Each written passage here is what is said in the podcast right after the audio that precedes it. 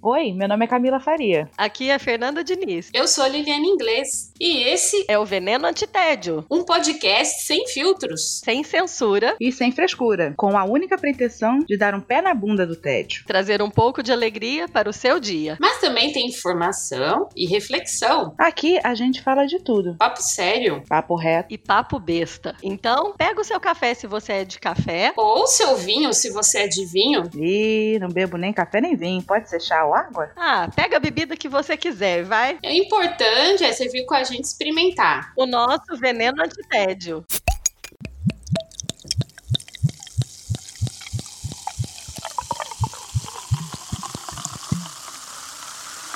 Sejam muito bem-vindos a mais um episódio do Veneno Antitédio.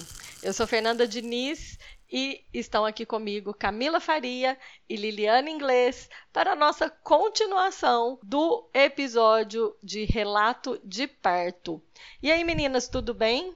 Tudo jóia. Tudo maravilhoso. Vamos saudar os nossos ouvintes, você que ouviu o nosso episódio anterior e que ficou aí curioso para os relatos de parto fora do Brasil. Sejam bem-vindos e vamos a eles. Vamos direto ao ponto? Sim, assim, para explicar quem está chegando aqui agora, a gente está fazendo a continuidade do primeiro episódio sobre parto, onde a Lili contou a experiência dela com a cesárea 12 anos atrás, e eu, Camila, contei a minha experiência de cesárea e depois de um parto natural após cesárea, que o pessoal geralmente chama de VBAC. Exato. Ah, boa. Eu tava tentando lembrar dessa sigla. VBAC. Vaginal Birth After C-Section. Como? Dependendo do nome, do quantidade de cesáreas na frente, você vai botando assim, VBAC, VBA2C, VBA3C. Eu conheço uma menina que foi VBA3C. Ela conseguiu o parto natural dela após três cesáreas. A Vanessa Pangaio. Inclusive tem relato. Olha que legal. Bem lembrado, Camila. Se você está chegando agora, nós temos uma primeira parte desse episódio com os relatos das meninas. E com toda a introdução, por que a gente resolveu falar disso. É um dos temas que a gente acha muito relevante a abordar e a gente acredita que dividindo as nossas experiências, a gente está trazendo informação para grávidas, tentantes, para as mulheres que estão buscando informação a respeito de parto. A nossa experiência pode ajudar de alguma maneira. Eu acho que a experiência da Camila é fantástica para mostrar que é possível sim, né? Embora muita gente ache que não. É possível ter o parto vaginal depois de ter feito uma cesárea. Então vamos lá. Mais alguma coisa? Coisa para falar sempre tem, mas vamos para o seu relato. Sim. Vai que tem gente chegando só agora e nem sabe, né? Eu moro fora do Brasil desde 2013. Morei quatro anos na Suíça. A Giovana nasceu lá. E hoje eu moro na Alemanha, já há três anos. E aqui eu tive o meu segundo filho, o Matheus, que nasceu em janeiro desse ano. Giovana veio ao mundo em 2015. Gravidei em 2014, morando na Suíça, foi aquela coisa. E agora? Né? Como funciona? Foi aí que eu fui começar a pesquisar como funcionava um parto na Suíça. E aí, esse entendimento da cesárea não ser coberta pelos planos de saúde, a não ser que, no momento do parto, a cesárea seja necessária. Sim. Aí, nesse caso, o plano de saúde cobre sim. Existem duas possibilidades de acompanhamento. Você pode fazer o acompanhamento no hospital, o pré-natal, de forma. o acompanhamento público, né? Que você faz. Embora é meio complexo, porque aí a gente precisa falar do sistema de saúde do país. Não existe sistema de saúde público, nem na Suíça, nem na Alemanha. Todo cidadão, todo morador do país, ele precisa pagar, nem que seja um plano de saúde básico. Então, assim, não tem SUS.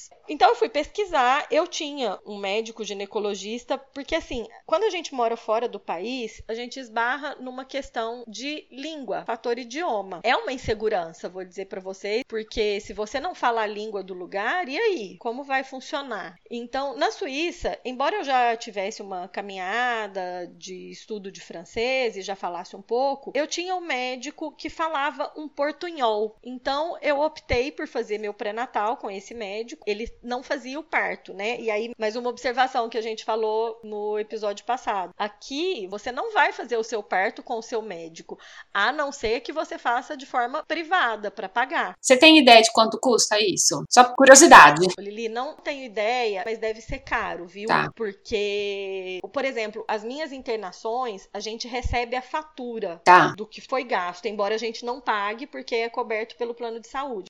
E olha, é uma graninha, tá? Tá. Então você tem a opção de fazer o acompanhamento no hospital público, e aí esse acompanhamento ele é todo feito pela equipe que trabalha no hospital. Então, cada consulta vai ser. Normalmente são as enfermeiras obstetras que fazem esse acompanhamento. Ou você tem a opção de fazer com o seu médico, e aí foi a minha opção. Eu fiz com o meu médico, porque eu achava mais fácil falar esse portunhol. Tinha é, uma amiga brasileira que tinha feito a mesma coisa, o acompanhamento com ele, então eu fui fiz isso. Então foi isso. Aí quando foi lá para semana 15, que eu comecei a perguntar sobre parto. E gente, acreditem, na gravidez da Giovana, eu pouco pesquisei. Eu já tinha em mente que eu não ia fazer uma cesárea se ela não fosse necessária porque a gente também não estava disposto a pagar por uma cesárea agendada. Eu estava super disposta a esperar pelo parto normal. Então, bora lá, vamos ver como vai ser. Uhum. Aí, com 35 semanas, o sistema de saúde te encaminha para o hospital. Mais ou menos com 28, você deve escolher a maternidade. Isso na Suíça, tá, gente? Né? A gente fez uma visita direto no hospital que foi o que eu acabei escolhendo, que é um hospital. Te visitou, fez o curso lá para preparação, gostou, fez a visita nas salas de parto. Falei, ok, pode ser aqui mesmo. Então, com 35 semanas, o médico fala para você assim: tá aqui seu dossiê, vai lá e seja feliz. depois que nascer, seis semanas depois, você marca para vir aqui para a gente fazer o seu controle, ok? Ok. A data prevista para o parto da Giovana era o dia 13 de julho. Mas enfim, eu fui para consulta de 36 semanas. Aí ela falou para mim assim: tá, qual que é a data mesmo? Ah, dia 13? Então tá, vou marcar a consulta para você aqui dia 13. Aí eu, oi? Aí ela falou: ah, você tá bem, é uma gravidez que corre bem, você não tem nenhuma alteração, não tem nada. A gente fez um exame hoje, se tiver alguma coisa, a gente te, te avisa, te encaminha. Caso contrário, se você sentir mal, se tiver, aí eles dão lá todas as orientações, né? Perda de líquido, perda de sangue, início do trabalho, blá blá blá, você liga pra gente, tá bom? Então tá bom. Fui embora pra casa. Na semana seguinte eu recebi em casa uma receita de um complemento vitamínico, porque tinha dado uma baixa no ferro, no meu sangue. Mandaram a receita via correio para eu comprar o complemento e indicaram também um xarope de figo, porque o complemento tenderia a prender o intestino, então o xarope para dar aquela um xarope Aliviado. natureba para aliviar, né? Pra você tentar dar uma desovada para evitar o cocô do parto. eu fui embora e fiquei esperando chegar o dia 13 de julho. Aí vamos abrir um parênteses: minha mãe chegou na Suíça no dia 1 de julho e ela ficaria até o dia 8 de agosto só. A gente ficou naquela primeira gestação, ela só podia ficar 40 dias, na época ela ainda não tinha se aposentado, ela ainda conciliou lá umas férias com alguns dias de licença para poder ficar os 40 dias, mas ela veio antes, né, da data do parto. Dia 13 fui eu para consulta, eu não tinha nenhuma contração, eu não tinha nada, nada, nada, nada. A enfermeira que nos atendeu no hospital falou: olha, é muito normal que a gente espera até 42 semanas. Uhum. Embora hoje você esteja com 40 semanas, é muito normal a gente esperar mais duas semanas para qualquer intervenção. A não ser que eu quisesse agendar uma indução. A gente já falou a respeito da indução lá no, no outro episódio, né? E aí, esse momento da consulta foi tão engraçado. O Júlio perguntou: tá, mas aí quando seria essa indução? Aí ela olhou lá no computador e falou: ah, a gente já poderia agendar para o dia 20, que era a próxima segunda-feira. Eu já dei aquela interrompida. Falei: tá, no caso de eu não querer induzir, o que, que a gente vai fazer? Ela falou: não, a gente vai marcar uma consulta para você para o dia 20. Aí a gente vai te examinar na semana que vem. Falei: se eu quiser induzir depois dessa consulta, aí ela falou: aí a gente vê a data disponível. Aí o Júlio já me olhou assim: não, já vamos marcar essa indução. Porque ele estava super preocupado com o tempo da minha mãe. Ia nascer nascer, minha mãe ir embora, e aí? Ele tava desesperado. Primeiro filho, super natural isso. Mas aí a gente começou meio que discutir em português, a enfermeira ficou olhando, beleza, né? Eu... Então eu fui embora e falei, não quero agendar, a gente se vê dia 20 ou antes disso, se eu entrar em trabalho de parto, ok? Ok. No dia 16, na quinta-feira, eu senti que tinha saído aquele tampão. Mas eu nunca tinha tido nenhuma perda desse muco durante toda a gestação. Eu tava com mais de 40 semanas, eu resolvi ligar. A minha mãe super tensa ali. Vamos lá, né? Regra suíça. Você sentiu qualquer coisa? Você não simplesmente vai para a maternidade. Você vai ligar e vai relatar o que, que você sente. E aí eles vão avaliar se você precisa ir ou não. Inclusive no momento que o trabalho de parto começa. eu liguei elas falaram: não, vem então, porque eu falei que não estava sentindo também muito movimento. Dizem que é muito natural isso também, né? É, porque o bebê fica A apertadinho, criança né? se mexe menos. É. Fui pra, pra maternidade, levei a maior bronca, porque eu fui sem comer, mas eu não tinha nenhum pingo de fome, nenhum pingo de vontade de comer. Mas a, a médica, a enfermeira, sei lá qual, quem que foi que falou pra mim assim: Mas se você estivesse entrando em trabalho de parto, você precisa de energia, você tem que se alimentar e blá blá blá. Então fica a dica aí, né, também. É um dos mitos, né? Ai, não vou comer durante o trabalho de. Não, você come. Come, vai comer, come. vai tomar Mas água. assim, eu não tinha Precisa. vontade. Eu tava, eu acho que eu tava tão ansiosa, sabe, que eu não tinha vontade de comer. Eu tinha chupado umas uvas e fui pro hospital assim. E aí, eu tive muita sorte que eu encontrei uma enfermeira portuguesa que foi muito querida. Ela me colocou lá pra fazer a cardiotocografia. Hoje eu sei falar o nome, olha que chique.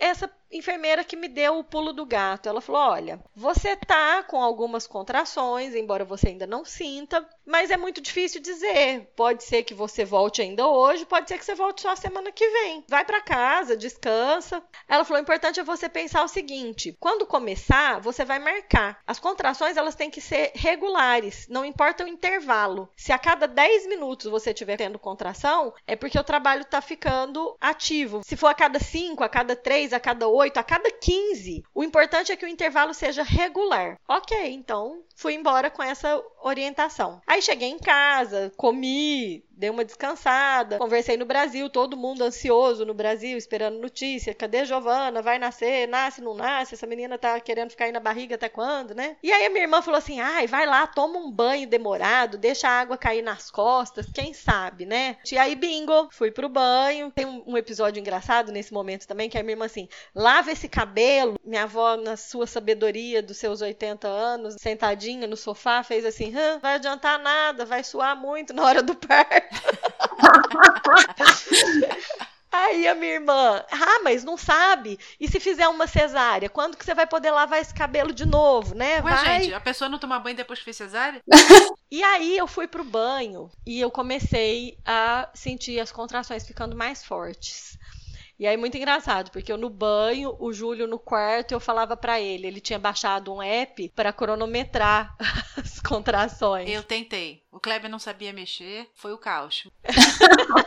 Não, o Júlio cronometrava. Aí ele, aí eu falava pra ele, pode marcar. Aí passava, tá bom, pode desligar. Bom, eu sei que eu tomei banho, eu jantei, eu sequei cabelo e aí foi ficando mais forte. 10 horas da noite eu falei, olha, tá doendo pra caramba. Eu morava meia hora da, da maternidade. Falei, vamos lá, acho que vamos ligar porque acho que vai ser hoje. Vamos, porque, nossa, essa menina vai nascer, vamos ligar. Liguei, a enfermeira virou pra mim e falou assim: vai tomar um banho. Eu falei, não, eu já tomei. E foi justamente no banho que as contrações aumentaram.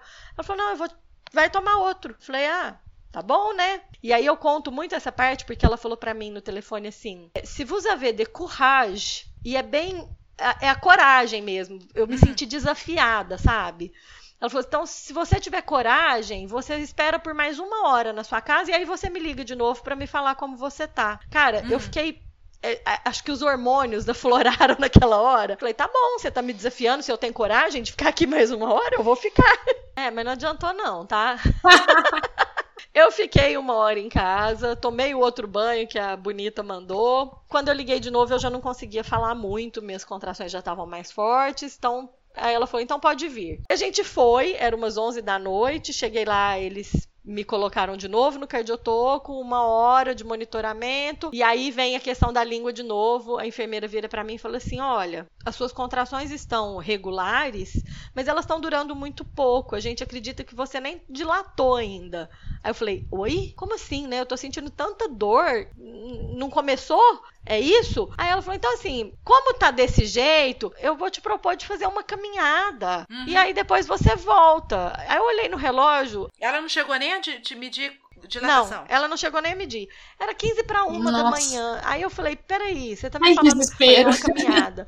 Eu olhei pro Júlio, falei, o francês dele, o francês dele é melhor que o meu, né? Eu olhei pra ele, falei, ferre um promenade. Ela tá falando que eu tô entendendo. É isso mesmo? Ela tá mandando eu andar, caminhar? Uma hora da manhã, ela quer que eu ande? Ela quer que eu ande onde, meu Deus? Aí eu olhei pra ela e perguntei de novo. Imagina Camila fazer isso no Rio de Janeiro, fazer uma caminhada a uma da manhã no Rio de Janeiro. Ah, Estava na tava na Suíça. Suíça.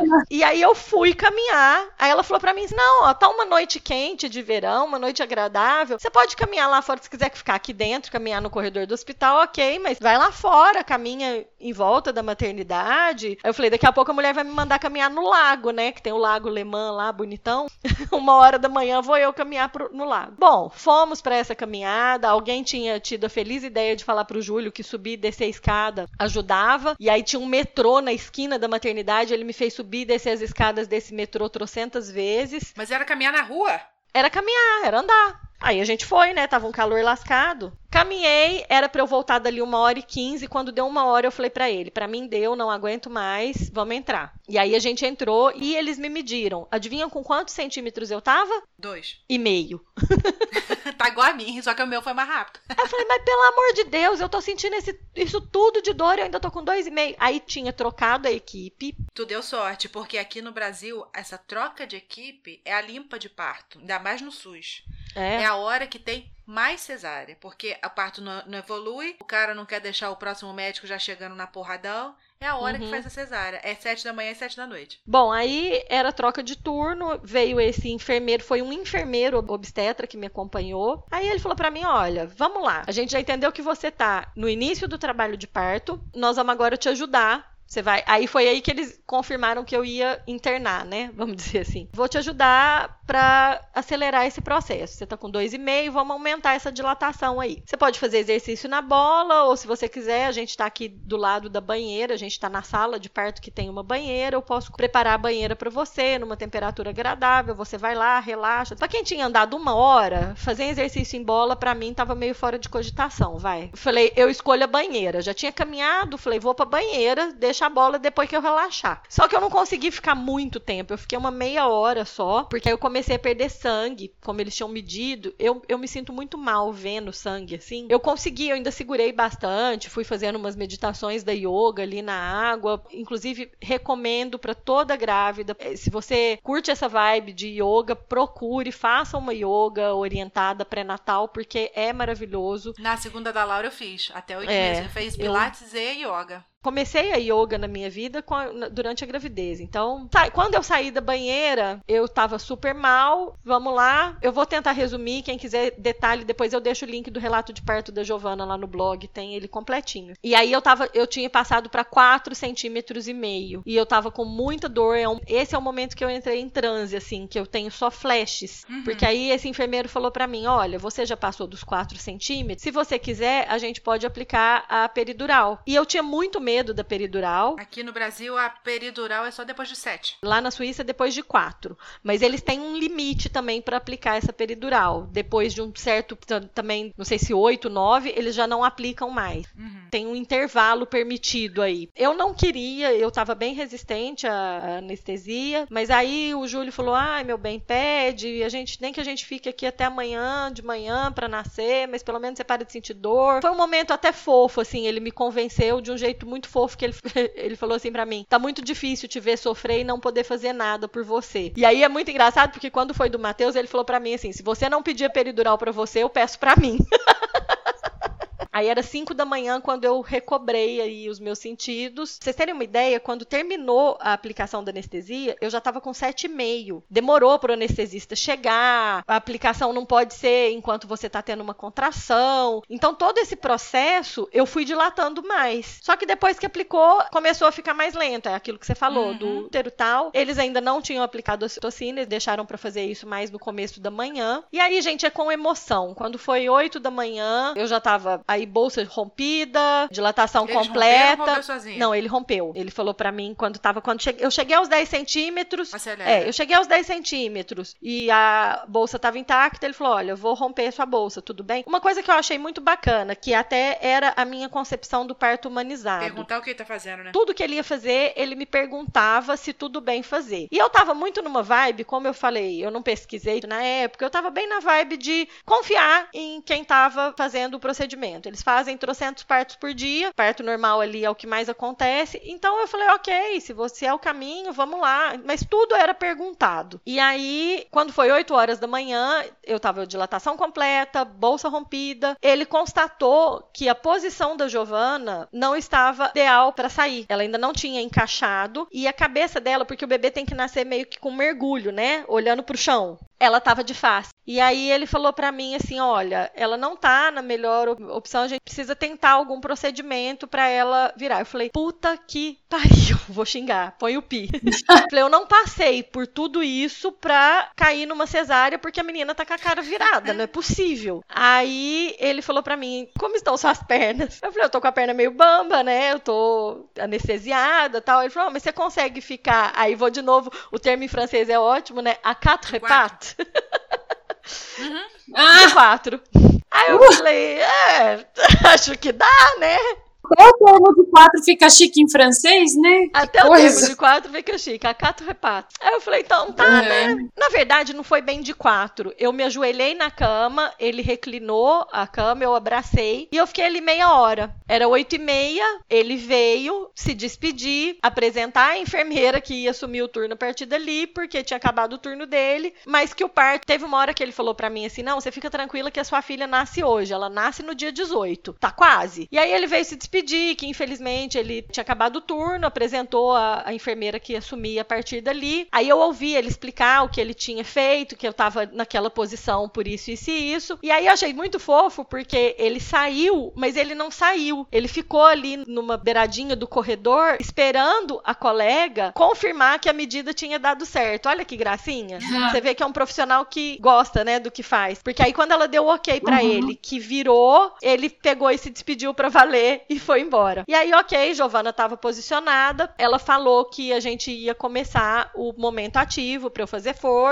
então vamos lá, pro nascimento. E aí é um momento surreal, porque e é por isso que eu não queria anestesia pro Matheus, porque eu tava meio anestesiada ainda, e fazer força anestesiada é muito louco, porque você não tem controle de fazer força, porque você não tá vendo que a contração tá vindo, é muito diferente. A do Matheus eu fiz força, mas era a força que, tipo, tá vindo, então vai sair. A dor de puxo, pra mim, que foi que fez. É muito estranho, porque o corpo faz sozinho. É, é muito louco. É, exato. É, só que o da Giovana eu tive que fazer. E eu fiquei uma hora. Eu lembro que assim, eu ia ouvindo, né? 9 e 10, entrada da equipe, previsão pro nascimento 9 e meia. 9 e 10 entrou uma galera, eles vão se apresentando. Essa aqui é estagiária, tudo bem ela acompanhar, essa aqui não sei o que, não sei o que. Entra aquela o circo armado e bora fazer força. Vira daqui, vira dali, faz força de cá, faz força de lá. Surreal, gente. Enfim, a Giovana nasceu às 10 e 11. Eu fiquei uma hora fazendo força. E aí, ao final, tenho a minha experiência aí de, da questão da episiotomia. A médica veio no final e disse: Olha, no- na reta final, a gente tentou não precisar te cortar, mas quando ela tava vindo, ia lacerar muito forte, a gente preferiu fazer o cortezinho pra ajudar. E então, você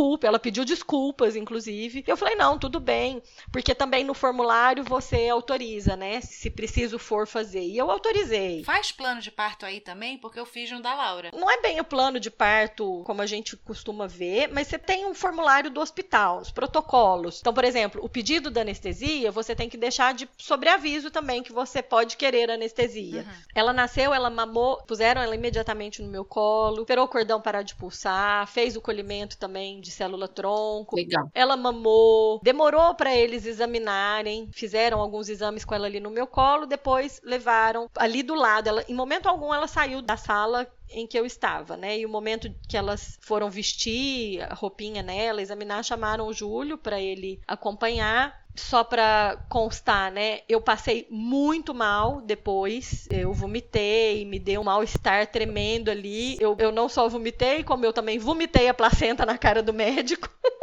Na hora que eu passei mal, a placenta voou sozinha, assim. É muito louco, né? Ela sai sozinha, né? Então, é, depende, né? Da Giovana ela saiu. Do Matheus ela ficou retida. Aff. Eu falo assim, é, cada caso é um mesmo. Não, é muito, muito maluco isso. Porque aí da Giovana, eu lembro nitidamente que ela foi literalmente vomitada, assim. Ela foi cuspida fora, inteirinha. Aí eles foram suturar, e a episiotomia que precisou fazer, enquanto vestiu roupa da Giovana. Depois ela ficou o tempo todo junto comigo. A gente foi pro quarto. Eu fiquei quatro dias hospitalizada. Fim de história, tudo lindo, maravilhoso. Vamos pro Matheus? Bom, Matheus, o acompanhamento aqui na Alemanha eu fiz da mesma forma que foi da Giovana. A diferença é que aqui você não faz o acompanhamento no hospital nem depois das 35 semanas. E eu acho que por causa da minha idade, aqui eles já me consideraram uma gestante idosa, Com quantos? com 37.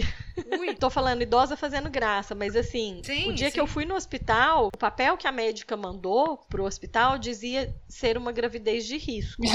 E aí a enfermeira olhou e falou: Mas por que, que é uma gravidez de risco? Você tem pressão boa, você tem um histórico de um parto bom, você tem saúde boa, tem isso, tem aquilo. Não, olhou, olhou. Ah, é porque você tem 37 anos. Ah, eu não vou pôr que é uma gravidez de risco aqui no formulário do hospital, não.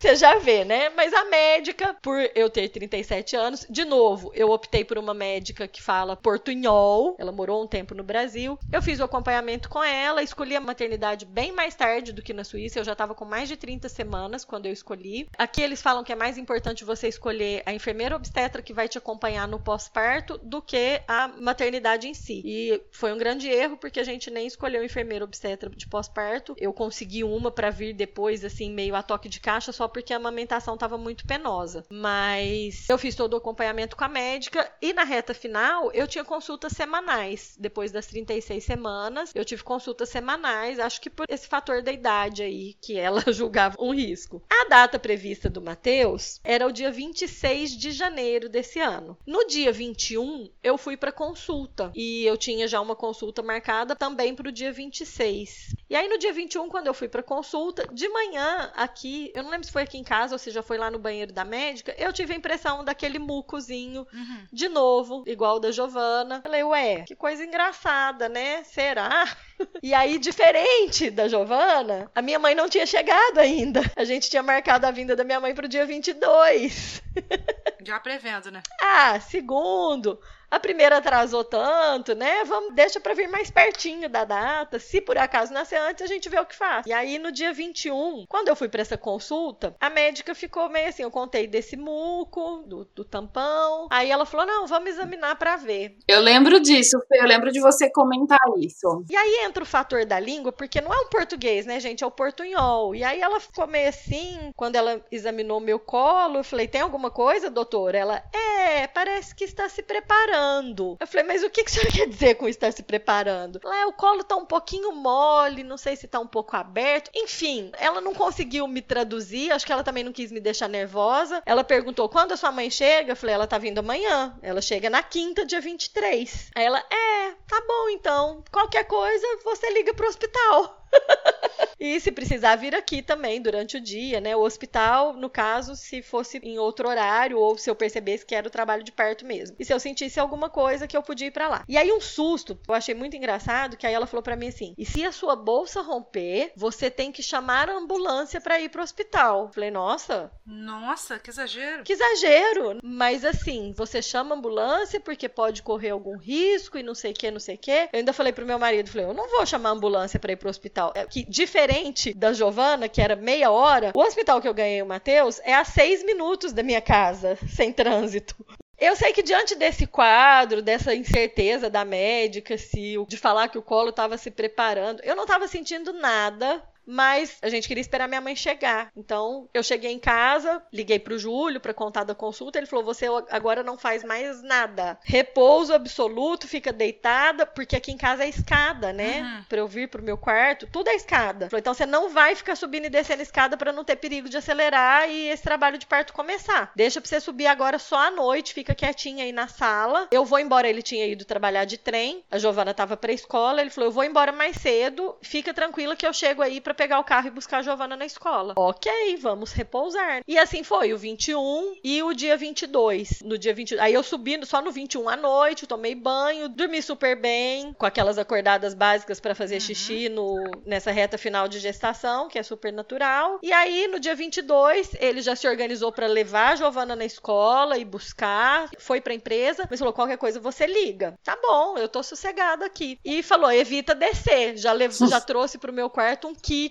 lanche para o dia. meu café da manhã, fruta, um monte de coisa. Ele falou, desce só para almoçar. E a Fernanda não aprendeu a lição do primeiro parto, né? Eu não desci para almoçar, porque na hora do almoço, era umas 11 da manhã, eu tava no maior sono, eu tive umas contraçõezinhas bem de leve, mas eu achava que era aquelas de treinamento, e eu tava com sono. Eu falei, quer saber, eu vou dormir. Não tá avançando nada, não tô com fome, fui lá, comi banana e dormi. Tinha um curso online, terminei esse curso online, fiquei no, na cama, fiz no computador, dormi. Acordei, conversei com a minha mãe no Brasil e falei: "Ah, acho que eu vou tomar um banho, é o hot, porque é o hot, é o hot, exatamente. Eu preciso lavar meu cabelo, vou preparar e, enfim. Aliás, eu nem tinha falado com a minha mãe ainda. Eu acho que eu falei, essa hora eu falei com a minha irmã. A minha mãe já tava na casa da minha amiga que ia levá-la pro aeroporto, porque ela saía do Brasil naquele dia no voo da noite, do dia 22. Quando eu falei com a minha irmã, depois que eu desliguei, falei com uma amiga, porque falei para ela que poderia, falei que eu tava sentindo. É, é igual você falou o negócio do bicho, né? A gente sente. Eu tava sentindo uma coisa estranha, então eu liguei para uma amiga que me ajudaria com a Giovana, no caso de eu ir pro hospital e minha mãe não tivesse chegado ainda, né? Falei, Silvia, eu acho que vai acontecer. Se acontecer, preciso da sua, vou precisar da sua ajuda. Eu te aviso, então tá bom. Fui fazendo essas ligações ali, deitadinha. Falei, acho que eu vou tomar banho, me programei. Falei assim, vou tomar banho quando for quatro da tarde, porque cinco, cinco e pouco o Júlio chega. Se o banho acelerar qualquer coisa, a gente tá pronto, né? Ele já tá aqui para eu ir pro hospital e resolver o que tiver que resolver. Só que quatro da tarde eu tive uma contração que eu falei, opa, essa contração tá diferente. Vou cronometrar. E aí eu fiquei de quatro a cinco da tarde cronometrando e a contração tava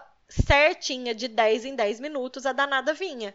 Aí eu falei, bom, quer saber? Eu levantei, e aí é muito louco, porque eu via a minha barriga contrair, sabe? Eu falei, quer saber? Esquece. Aí foi a hora que eu liguei pra minha mãe, falei, mãe, Matheus vai nascer, você vai estar tá no avião ou ainda no aeroporto, não sei, mas eu tô com contração e eu não vou ficar mais de repouso, eu vou ajudar ele a nascer. Eu vou começar a me movimentar para esse trabalho de parto avançar. Esquece, porque tá vindo contração, então vamos lá. Só que eu tava muito calma, gente. Eu tava muito tranquila. Era uma dor, assim, que eu tava super suportando, uhum. sabe? Eu esperei o Júlio chegar, eu conversei com a Giovana, eu conversei de novo com a minha amiga que vinha ficar com a Giovana. Aí preparei a Giovana, que podia ser que eu, que eu saísse pro hospital. Ela não podia ir, mas aí a tia Silvia ia ficar com ela. Fiz todo, sabe assim, deu tempo de fazer tudo. Tomei banho, lavei cabelo, sequei cabelo, jantei, aí bati um prato de macarrão.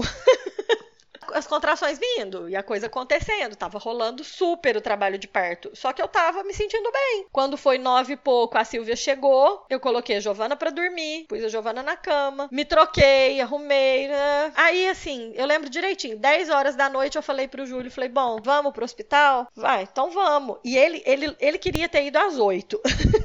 queria ter saído duas horas antes. Eu falei, ah, então vamos. Ainda olhei pra Silvia e falei, sabe o que me mata de raiva? É que eu vou pro hospital agora e vou para mais 12 horas de trabalho de parto. Esse moleque vai nascer só amanhã às 10 da manhã, igual a irmã dele. Sabia de nada, inocente, né? Gente, eu custei entrar no carro. Eu entrei no carro, contra... as contrações vinham tão fortes, mas tão fortes. E eu lembro do horário, porque 10 e 20 eu tava na esquina de casa, foi a hora que eu mandei uma mensagem para minha irmã, falando para ela, ó, tô indo pro partir o hospital, reza aí que Matheus vai chegar. Era 10 e 20 e a gente foi e o Júlio falou: aguenta aí, você tem que aguentar só 6 minutos, ó. O trajeto é 6 minutos. Eu falei: não, eu tenho que aguentar só um, que é o, o minuto da contração, o resto uhum. vai. o, o, minuto da contração é o que eu tenho que aguentar. A gente chegou no hospital, a gente foi pra sala errada, eu ainda andei ali naquele o, o hospital deserto, 10 e meia da noite, quase 11 horas. Aí no caminho ele ligou para avisar que a gente estava indo. Aqui, diferente da Suíça, eles não fazem essa triagem, não. Eles eles meio que confiam que você vai chegar lá. Não sei se por ser segundo uhum. filho também. A enfermeira que me orientou falou: não, quando você tiver, você vai saber. A hora que você tiver em trabalho de parto, você só liga pra gente, porque aí a gente já vai pegar seu dossiê e falar: ok, pode vir.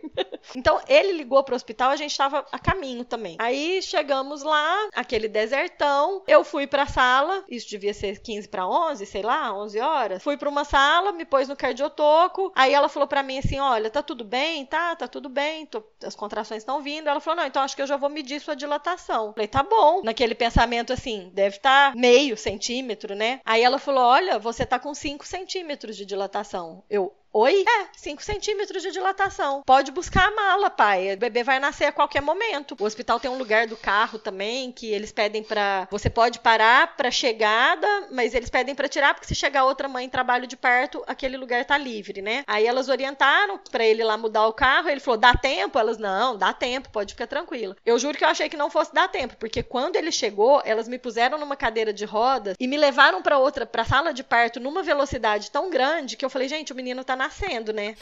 Quando eu cheguei na outra sala, ela perguntou, sempre ela perguntou se eu dava conta de mudar de cadeira, de mudar da cama para cadeira, depois da cadeira para cama, e eu tava dando conta de fazer tudo, apesar das contrações vindo. Eu peguei e falei para ele assim: "Pega o papel ali da anestesia, deixa eu falar para ela que eu quero anestesia, né? Porque eu tinha sido intimada, embora eu não quisesse.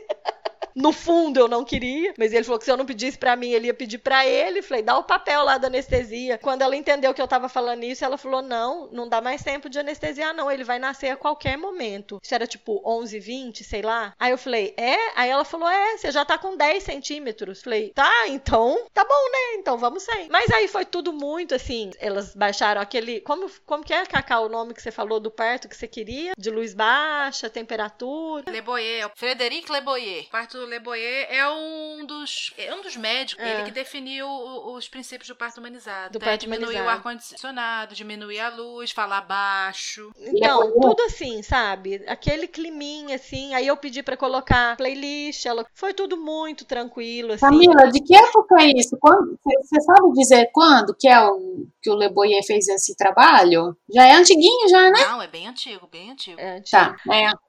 Eram duas enfermeiras obstetras, uma bem num papel de doula que vinha, me acalmava, fazia carinho nas minhas costas, sabe? Muito, muito lindo assim. Apenas uma coisa, embora entre aí na humanização, ela perguntou e eu autorizei as duas vezes, mas isso eu sofri muito depois. Ela esvaziava minha bexiga. E, e, assim, no pós-parto, isso foi penoso. Na hora, eu vou te falar que eu não sentia nada, porque ela falava assim: ah, eu vou esvaziar porque para tentar facilitar, ele tá na posição, mas de novo, nas contrações ali. Aí ela avisou, ela falou: olha, a próxima vez que vier a contração e que você for expulsar, a gente vai precisar fazer o corte, porque ele já ameaçou sair duas vezes e não saiu, sei lá se duas ou mais, mas a gente vai precisar fazer, porque senão vai lacerar e então a gente vai fazer, ok? Ok, ainda falei, eu já fiz do primeiro parto, não vai ser isso que vai me matar, mas é muito doido porque como eu não tava anestesiada, nesse caso eu senti. Ui, Ah, eu é. não senti lacerando na Laura? Você não sentiu? Não. É, eu senti e eu vou falar assim, é uma mistura porque foi muito louco, porque ela cortou e eu dei aquele grito de, sei lá, aquela coisa que muito, e aí ela falou assim: "Ele saiu, pode pôr a mão aqui que você vai pôr a mão na cabeça dele". E aí eu pus a mão na cabeça dele e falei pro Júlio: "Ele nasceu, ele tá aqui, ele tá aqui". Aí aí você você tá tendo parto em inglês, Que bonitinho. é, o parto tava em inglês, aí viram, pro, viram em português pra ele, nasceu. Aí ela assim, tá, agora na próxima contração o corpo vai sair. E aí assim foi, ele nasceu, ele veio pro meu colo, ele ficou o tempo todo no, no meu colo, chorou, mas chorou absurdo. A Giovana, ela rapidinho, ela parou de chorar. O Matheus chorava. Eu mostrava o peito pra ele, ele chorava. Ele não pegava o peito e ele chorava, e ele chorava. E aí veio o perrengue do momento que foi a placenta não sair. Elas esperaram. Então, assim, eu falo que eu não tive a Golden Hour, mas eu tive, porque ele ficou ali, só que ele não mamou. Mas eu fiquei uma hora com ele ali no colo, até que elas resolveram. Eu continuava tendo as contrações, e cada contração eu perdia mais sangue, e a placenta não saía. Ela ficou retida. É, ela ficou retida. E aí eu precisei ir pro centro cirúrgico, não teve corte, elas tiraram por lá mesmo, né? Acabei anestesiando, me apagaram ali por um tempo, porque ela explicou que seria muito dolorido fazer sem anestesia. Se eu quisesse e que já tava no limite, já tinha dado uma hora que ele tinha nascido, a placenta não podia ficar lá dentro mais tempo, eu tava perdendo muito sangue. Sim, isso é uma intervenção que você tem que fazer, não tem jeito. É, não tem jeito. Aí fui para essa intervenção e aí aquela coisa que você falou, né? Lógico que elas não mentiram isso não. Elas contaram que deram leite para ele eu não sei que leite é, se é uma fórmula, se é banco de leite que tem no hospital, mas que deram na seringa para ele poder, como eu ia ficar apagada por um tempo. Então ele dormiu até tipo 8 da manhã, foi a hora que ele mamou que eu coloquei ele no peito para tentar mamar a primeira vez do dia seguinte. Mas é isso. Ele nasceu a, aos nove minutos do dia 23, meia-noite e nove. Eu entrei no e por isso que eu falo, foi muito rápido. Eu entrei no hospital 10 e meia, 15 para as 11, meia-noite e nove ele estava Não, mas você no teve todo um trabalho de parto que você ficou em casa. O meu Que do eu fiquei prim- em casa. Então, o meu do primeiro sinal que eu tive foi meia-noite e 55. Você já foi. Ela nasceu 4h43, entendeu? Tá. Eu no hospital também deveria ficar de 50 minutos. Eu falo assim, eu fiquei muito bem em casa entre, cinco, vamos dizer, 5 da tarde, que é a hora que eu constatei que as contrações estavam com o espaço que tem que ter, né? Entre uma contração e outra. Até eu, foram 5 horas em casa, de 5 da tarde até 10 da noite. Eu fiquei muito bem. Então, foi umas 7 horas de trabalho de parto, assim, de que você É. sentiu que engatou até o que eu finalmente. senti que engatou até o finalmente. Gente, é, desculpa, ficou longo o episódio, mas eu acho assim que é a experiência que conta. Eu espero que vocês tenham curtido, né? É, também espero que vocês tenham gostado das nossas aventuras partísticas. Tiver alguma dúvida, quiser falar com a gente, a gente tá lá nas nossas redes sociais, arroba Veneno Antitédio, a gente tá no blog venenoantitédio.com. A Exatamente. gente tá aberta a, a conversar. Já pensou se você quiser até conversar com a gente aqui ao vivo? A gente pode, de repente, até gravar um episódio assim. É, Vai que. Vai que deixar aí a sugestão, né? Se você gostou desse episódio, encaminhe para suas amigas que você sabe que talvez você já teve o seu parto, né? Já teve Uhum. filhos, talvez você não quer ter filhos também tam- e caiu aqui de paraquedas também, tá ouvindo um episódio sobre relatos de parto, mas encaminha para quem você achar que possa se interessar pelo tema.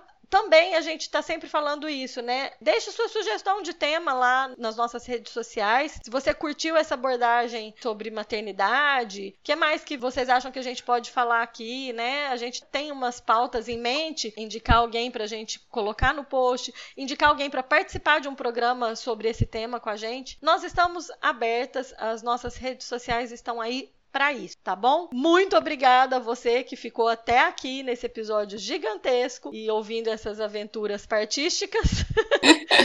obrigada, meninas, pela companhia. Obrigada. Agora é hora de fazer almoço, né? E arrumar é, casa. Eu vou fazer janta agora. Bora. Valeu, gente. Obrigadão e até o próximo episódio. Obrigada. Tchau, tchau. Tchau, tchau. tchau.